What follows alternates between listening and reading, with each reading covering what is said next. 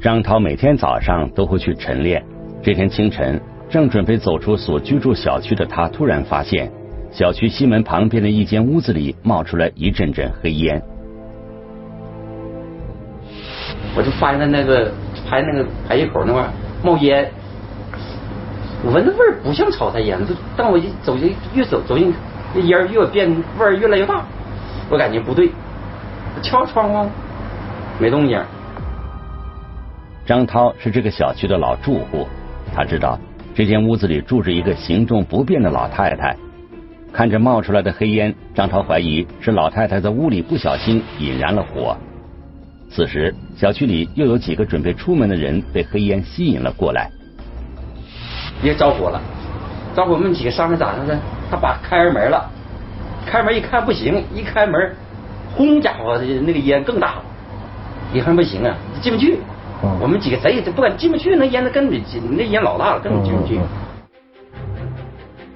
由于黑烟太大，张涛几个人无法看到屋内的情况，也无法确定老太太的安危。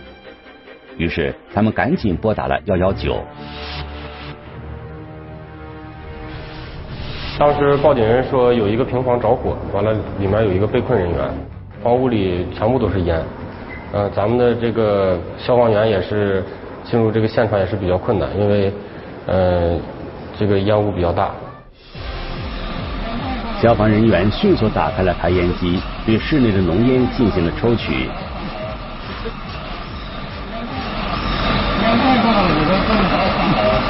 排烟，先排烟。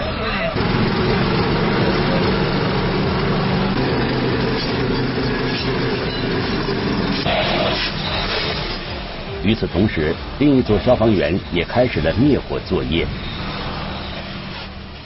平房内烧的比较惨烈，通过这个我们的进一步的这个扑救，然后发现这被困人员在一个这个靠近窗户的一个炕上。呃，当时烧的也是面目全非。当时还有生命特征吗？当时没有了，已经没有生命特征。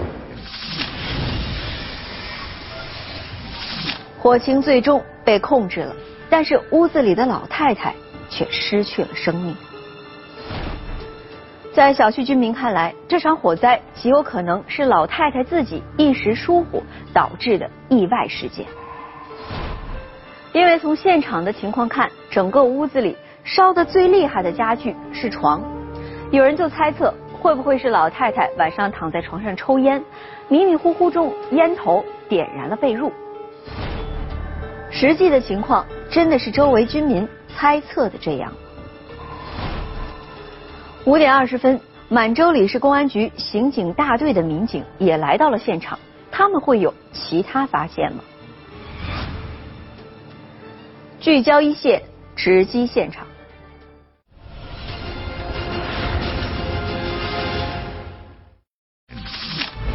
浓烟滚滚的火灾现场，究竟是人为还是意外？地上的烟头、酒瓶、油桶，似乎都在诉说一个不为人知的秘密。监控视频中的人影，为何几次三番出现在门口？他究竟是谁？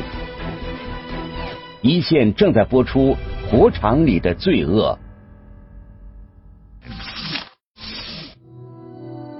大火被扑灭后，现场一片混乱。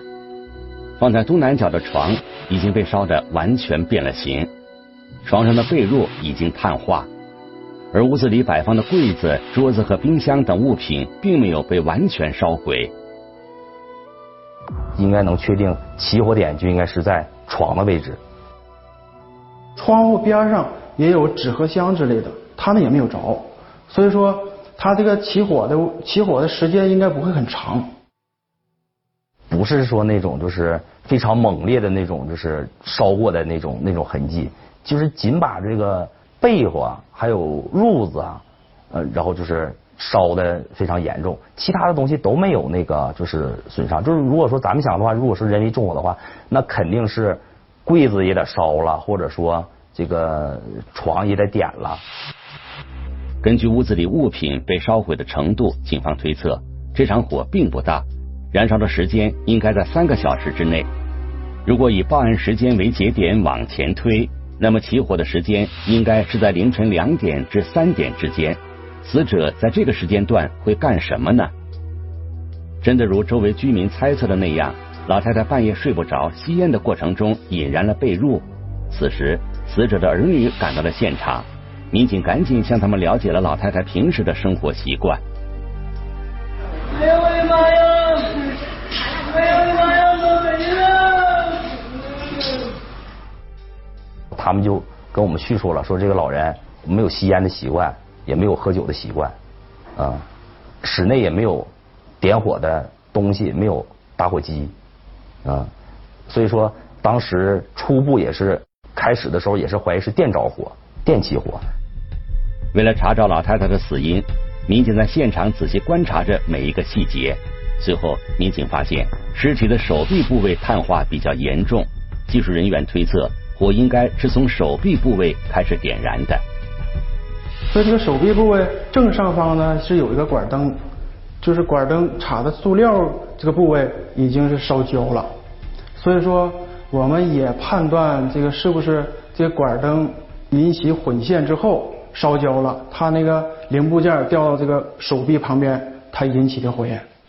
顶那位置是焦了，焦了就焦了，但是水肯定着了。没有没有，你看这还有还有蜘蛛网，蜘蛛网呢。那个位置落下去还正好是那个位置。对。第一的直觉就认为是一个电着火，然后造成的这种火灾事故，然后呢就是把老人就给着火给给烧烧死了。民警找来了专业电工检查死者屋子里的电路和灯管，最终确认屋子里的灯管和电线被烧焦，都是外部因素引起的。也就是说，火灾并不是灯管和电线引发的。因为这个管灯混线烧焦的状态跟呃点燃比从别的火焰引起的这个管灯的烧焦，它的状态是不一样的。电着火这块基本上可以排除，因为它属于关闭的状态，就是说没有电着火的可能性。不是吸烟导致的，也不是电路出了问题，难道这场火灾是有人故意纵火？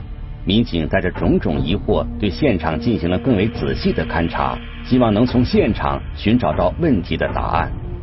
经过勘查，民警发现尸体表面没有伤痕，屋子里的家具、电器等贵重物品也都没有丢失。咱们经过现场勘查，确实是发现了这个老太太这个床铺上面就是没着火的这个地方有一个布包。把这布包打开呢，里面大概有个二百来块钱儿所以说钱还没有这个嗯被盗啊，或者是丢失，钱还在。死者的儿女告诉民警，老太太因为腿脚不方便，几乎不出门，很少花钱。这两百块钱是老太太放了很久的。平时老人也很少跟外人交往，更没有朋友过来。白天进出老太太家的只有几个直系亲属。老太太对儿孙们都很和善，自己不抽烟不喝酒。不过这一点跟警方在现场的发现有着很大的出入。地面上的烟头非常多，烟头嘛，这个属于是在室内地面，但是已经进行过消防救援，已经过灭火的这个救援过程，所以说这个烟头的位置，你肯定我们判断已经不是它的原始位置。除了烟头，民警在屋子里还发现了空的酒瓶。死者的儿女告诉民警，这些都不是老太太屋子里该有的东西。他既不抽烟也不喝酒，啊，这个现场的烟头和啤酒瓶都不是他们这个自己家人遗留下来的。显然，这是有人进入了老太太的屋子，在离开的时候留下了烟头和酒瓶。只是没有人知道这个人到底是谁，和死者又是什么关系。现场除了烟头和酒瓶，在室内地面的中间位置，民警还发现一个食用油的油桶。因为这个油桶，呃，它盖是开着的，那么里面呢，油就是有液体，但是很少很少，极少的液体，所以说。我们按常理推断呢，这个油桶的位置可能是变了。据了解，老太太已经八十一岁了，由于行动不便，常年独居在这间屋子里，儿女们每天轮换着给她做饭或者送饭。二零一八年七月二十二日的晚上，是老太太的儿子送的饭。据他回忆，十九点多他离开了屋子，当时这个油桶里还有半桶食用油。现场消防救援，包括咱现场勘查的时候，这个油桶里头已经没有油了，而且盖子被打开。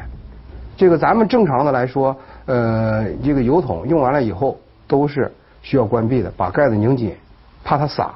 所以说，这个一看就不是一个正常的情况，这个就咱可以联想到，呃，油跟火灾。这个案件的这个疑点呢，就是渐渐的我们就感觉说有可能是人为的这种情况，出现了一些现场不应该出现的东西，像烟头、酒瓶，呃，被拧开的这个油桶，逐渐的指向了这是一个人为的放火的一个过程。随后，负责现场勘查的民警又找到了一个关键证据，更加证实了案发时曾有外人到过这间屋子。我们又在现场发现了一条鞋带但是现场因为老人八十多岁啊，没有行走能力，根本没有普通的一鞋呀或者带带儿的鞋，而都是拖鞋，这就。给我们引起了很大的注意。随着现场勘查找到的物证越来越多，警方一致认为老太太不是死于意外，案件的性质更加倾向于他杀。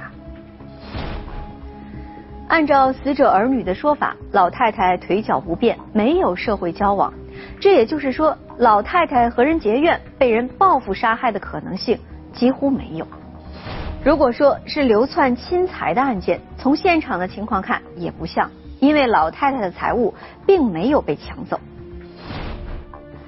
案件似乎陷入了僵局，该怎么办？专案组决定继续深入勘查现场，他们相信能给他们真相的只有现场。难以解释的案发现场，行动诡异的陌生男子。监控视频中一道模糊身影，能否破解火灾之谜？火场里的罪恶一线正在播出。这根类似于鞋带的绳子是民警在案发现场找到的关键证据之一，因为在死者的脖子上，法医发现了一道不明显的勒痕。通过比对，这个勒痕与现场发现的绳子完全吻合。不过，由于消防救援后，绳子在地面的水里长时间浸泡，绳子上已经提取不到任何类似指纹等信息了。经过呃尸检之后呢，发现他那个呼吸道这个灰尘非常少，他那个灰就是比如说这些碳化的物质非常少，所以说可以判断这个人是死就死亡之后。才引起的火灾。综合种种证据，警方还原了案发的大致经过。当晚，有人进入老太太的房间，因为某些事，两个人发生了争执。凶手最终用这根绳子勒死了老太太，而后放火逃走。这个人究竟是谁？为了更快的找到犯罪嫌疑人，警方调取了二零一八年七月二十二日十九点到二十三日凌晨五点案发小区周边的所有监控视频。因为他这个案发现场这个位置比较偏僻，它是属于这个物业的一个算是一个仓房吧，啊，比较偏僻，在一个角落里头。他的大儿子走了之后，约半个小时，就一个男性。到了老太太这个住户的这个门口了。这个人吧，比较瘦，年龄应该在五十多岁，啊，完了拄一个单拐，就是说他有一个腿不太好，走路有点瘸。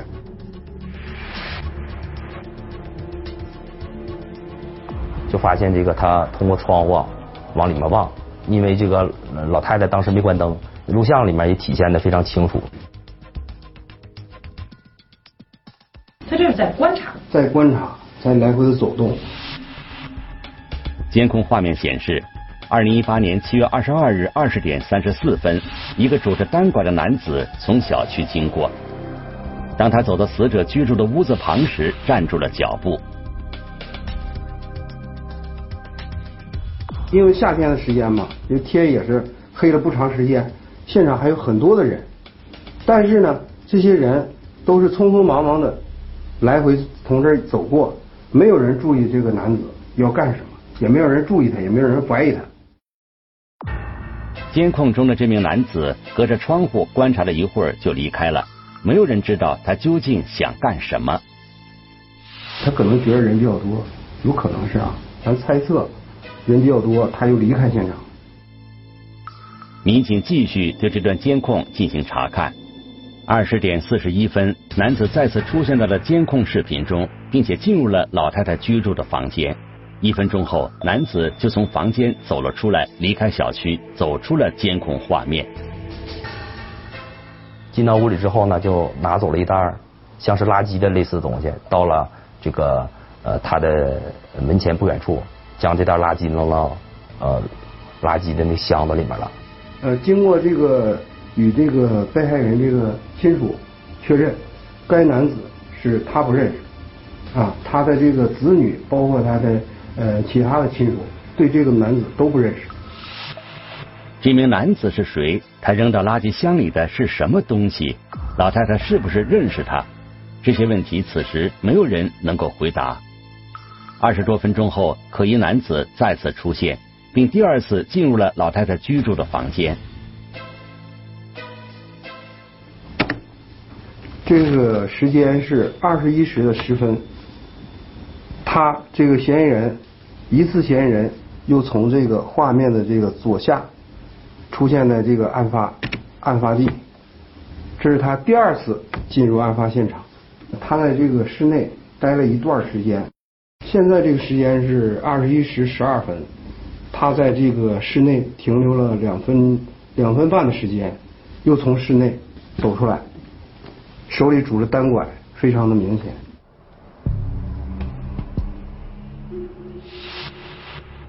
民警分析，这两分半钟里，在老太太的屋子里肯定发生了一些事，导致监控中的男子此时神情有些不自在。二十二点三十六分，监控画面再次捕捉到了这名可疑男子。民警清楚的看到，这个人的右手拎着酒瓶。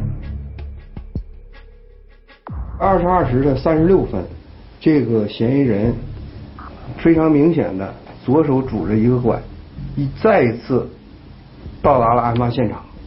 这次去的时候，发现他的门卫室的灯光呢已经是关掉了，因为监控里看到这个。呃，肯定是没有灯光了。但是看到一个就是模糊的一个影像，就是进入到这个屋里了。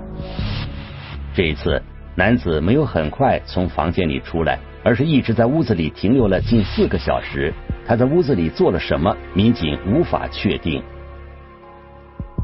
七月二十三日这个凌晨的两点二十五分，这个嫌疑人披着一个白色的，应该说是一个床单之类的东西从现场走出来，出来之后呢，他就呃往小区外面就是披着被单走了。按照警方最初的推测，火灾就是发生在七月二十三日的凌晨两点到三点之间，也就是说，监控画面中出现的这名可疑男子很可能就是杀害老太太的凶手。我们从这个监控的这个细部特征可以看出来啊，看。这个栏杆的这个位置，看，不断的有这个光线的变化，这能说明什么？应该这个火着的也比较快，所以说的话，这个我们推测，这个栏杆上反反映出来的这个不断跳跃的这个光线的这个变化，应该就是当时现场已经起火。在监控画面里。多次进出现场的这名男子无疑有重大作案嫌疑。那么他究竟是谁？他为什么要杀害老太太？又为什么会多次进出案发现场？民警一边继续调取小区外围的监控视频，一边开始走访调查。立即围绕这个人的体貌特征组织全部警力开展拉网式的排查。我们又通过监控呢，又往外延展，又往外扩。这样的话呢，呃，想咱们想通过这个呃视频呢，追踪到这个人的落脚点在哪块去居住。监控视频中，犯罪嫌疑人曾三次进出案发现场，中间都有不短的时间。那这段时间他去了哪里？民警根据嫌疑人进出案发现场的时间，继续在周边的监控视频里查找可疑男子的身影。那么在排查过程当中，一个超市的老板认出了该嫌疑人员。通过视频追踪，发现他到了这个小区门口的商店里面，他进入商店是买了一瓶啤酒，呃，把这瓶啤酒呢拿走，在门口不远处，然后喝了喝了这瓶啤酒。小商店老板正是最初的报案人张涛，他开的小店就在案发小区的门口。他告诉民警，监控里出现的这个人在当晚确实多次来自己的小店购买过东西。他从你这儿都买啥东西了？那天买了一瓶小二锅头，还有烟，还一瓶啤酒。啊，白酒。对。一啤酒。对。买买买完东西呢？买完东西了，他也出去了。他出去之后呢？他出去，他旁边蹲着喝酒去了。喝呢，嗯，就他自己呗，就他自己，就他一个人。跟这个咱们现场呃人的特征衣着吻合的这个男子，哎，尤其是他这个戴着鸭舌帽，完了这个拄一个单管，这个该男子就是现在这个出现在画面当中，就是这名男子。哎，你看他。捡起来这个单管，这个跟咱这个三次进入案发地的那个人的衣着特征，哎，特都完全吻合。很快，民警就掌握了这名男子的基本信息。刘某民，五十一岁，黑龙江人，离异，在满洲里以拾荒为生。每天啊，在我们附近超市。一些这个商店，啊，进行拾荒，我们当地人俗称捡破烂。这个人之前没有出现过，这个人是一个呃拾荒人员，就是一个乞讨人员，嗯，应该是说呃没有特别固定的场所。如果刘某民真的是凶手，那他的作案动机是什么呢？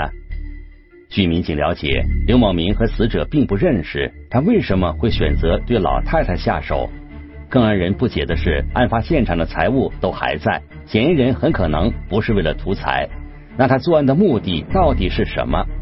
想要揭开这个谜底，必须尽快找到犯罪嫌疑人。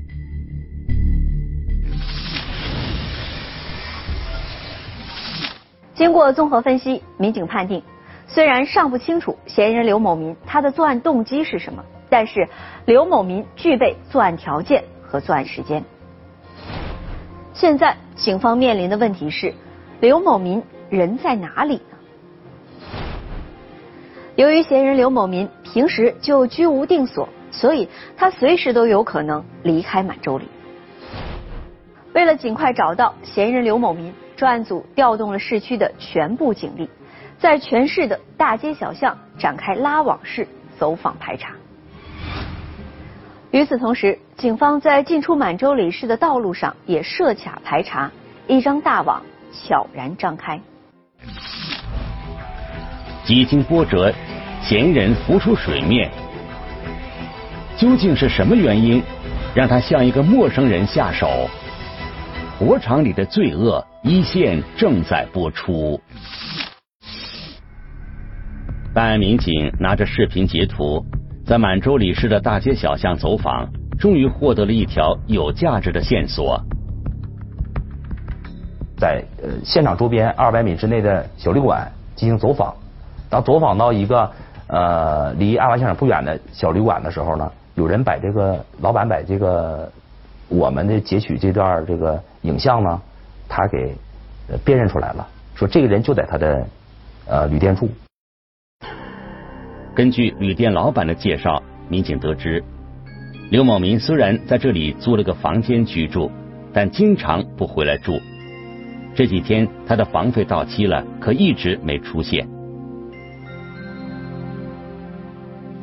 我们马上组织警力啊，在他经常活动的有其他人活动的区域，像公园啊、车站呐、广场啊、人员密集的场所，对他进行啊呃布控，或者说对他进行这个进行查找，查找这个人。正当民警紧锣密鼓的继续展开排查的时候，留在旅店的民警传来消息，刘某民出现了。啊，这个时候呢，这个这个人呢，突然之间就返回到呃旅店去取他这个物品去了。民警迅速控制了刘某民。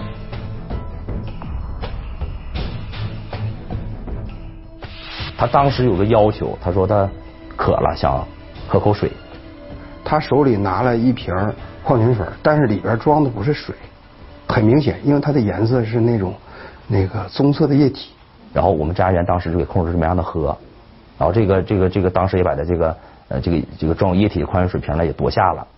完了，咱们打开以后一闻，就是非常明显的，就是那种农药的味道。显然，此时的刘某民存了自杀的念头。就问他，你买你手里拿着这个农药的目的是什么？他的这个神情非常沮丧，心理防线崩溃了，我要自杀。说为什么要自杀？说我在什么什么地方，在某个地方啊，就是说案发现场这个地方，我杀了一个老太太。在讯问过程中，刘某明告诉民警。自己当晚是在案发小区附近乞讨，由于走得太累，便拿着当天乞讨得来的钱去小商店买了些酒，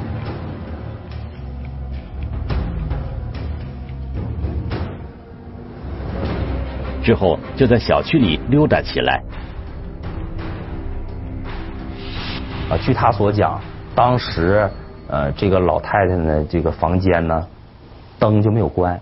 所以从外面往屋里看特别的清晰，呃，当时这个老人呢穿着一个呃花篮背心儿，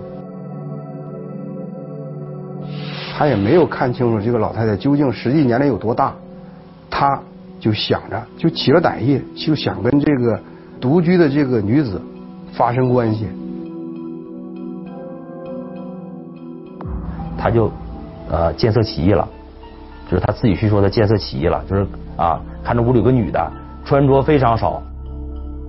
刘某民告诉民警，由于当时小区门口过往的人很多，他隔着窗户看了一会儿就离开了，然后去小区门口的商店买了包烟。坐在商店的外面坐着，不知在想什么，也可能是在预谋什么，就是这么一个过程。刘某民说：“虽然离开了，可他心里还是惦记。在小区周围转悠了一会儿后，他又来到了老太太家门口。这次他直接推门进屋了。进入现场以后，这个老太太，嗯，可能也没有注意啊。呃，据嫌疑人交代，就是说他给他当成这个他儿子了，或者是那个那个收垃圾的，就是小区里物业的。”负责那个收垃圾的人，老太太就推测，哎，说你把那垃圾扔了，这是嫌疑人交代的。他就啊，一看门口确实有个垃圾，他就拿着垃圾袋儿，呃，扔到了门口垃圾箱里面。然后他呢还认为说，啊，我给老太太呃帮忙干点活啊，这扔个这个垃圾啊，这老太太肯定对我有意思。这样的话呢，他就再次进进入屋室内。然后你进屋的时候，那个你的那个煮的那个单管也放在什么位置了？这位置。啊，放在门口了。这位置。放这个位置了，是吧？对。刘某民说，当他第二次进屋时，老太太才扭头看了他一眼。老太太一看这个人是个陌生人，就开始打他，那就骂他，让他滚出去。哎，完了，那个老太太手里还有一个就是用来关灯的，有这么有这么一个棍子。有这么一个拐棍儿，拿拐棍儿呢就要打他。他一看老太太打他又喊叫，他就从这个室内就撤出来了。刘某民告诉民警，虽然他离开了屋子，可还是没有死心，拐到小商店又买了瓶酒，坐在商店门口一边喝一边想办法，一直到酒快喝完了，刘某民也没想好该怎么办，于是他就拎着酒瓶再次来到了老太太的家门口。老太太是害怕也好啊，还是说这个有防备也好啊，她把灯关了。由于老太太行动不方便，屋子的门并没有锁死。刘某明摸着黑推开了门，向老太太提出了无耻的要求。这个老太太那个坚决不同意。人老太太呢，就是就挣扎啊喊叫，然后他呢就是一看老太太喊呢。他就去这个捂老太太嘴，就老太太还咬他，咬了之后呢，他呃，因为他当时没有什么其他工具，他穿了一个运动裤，运动裤的就是腰部啊有一根绳，他就把这个绳抽下来了，抽下来之后呢，就勒住老太太脖子。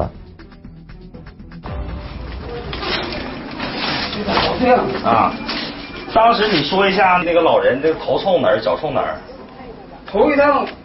我进这了，我倒垃圾。第二趟，第二趟完了，我他这样坐了啊，我稳了。最后你你最后最后搁那嘎头头从那儿对是吧？我走着头从那儿从那啊，脚脚从这头是吧？对对。刘某明告诉民警，他自己也不知道勒了多长时间，只知道老太太后来不喊了，也不挣扎了。呃，以为是老太太晕了也好啊，或者晕死过去也好啊。之后呢，呃，他说他累了，躺在这个床铺的旁边，他睡了一觉。睡一段时间以后，发现老太太没有任何反应，他自己感觉到可能老太太已经被勒死了。呃，一摸这个脉搏也没有了，这个呼吸也没有了。他一看这家闯大祸了，啊，这是呃老人肯定说让他给杀害了，他害怕了。意识到事情严重性的刘某民在现场思考了许久，最终他决定离开满洲里。他就那个在现场，哎，想那个翻箱倒柜想找一点钱，他想逃跑。然而刘某民没有想到，老人根本就没有什么钱，仅有的二百块钱还被包在布包里，塞到被褥下面。翻箱倒柜之后，刘某民没有找到自己想要的东西。一翻到之后呢，他但是他把豆油翻出来了，因为有就是家里面炒菜豆油，他就想放火，他就把豆油打开，把豆油呢倒在了这个床铺上面，呃的被窝上面，然后呢他用打火机这个点着了，点着之后呢他就离开现场。你那个点火的地点是在什么位置？就是点着的地点，在这个位置点着的是吧？对，点着下点着的。点着的，拿什么点的？火机。拿打火机点的是吧？他披着一个床单离开了现场，把他拄的这个拐杖，包括他戴的一个帽子，他都遗弃到这个垃圾垃圾箱里。目前，呼伦贝尔市人民检察院已经对嫌疑人刘某民提起公诉，该案件已经进入司法程序。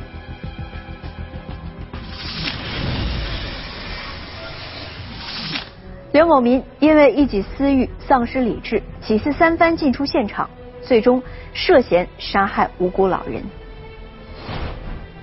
之后，他又妄想通过一场火灾来掩盖自己的行为，最终只能是自食恶果。在此，民警也提醒大家，如果家中有独居老人，那么作为子女的一定要多加关心，及时发现老人生活中可能存在的安全隐患。不要给心怀叵测之人以可乘之机，避免老人受到意外伤害。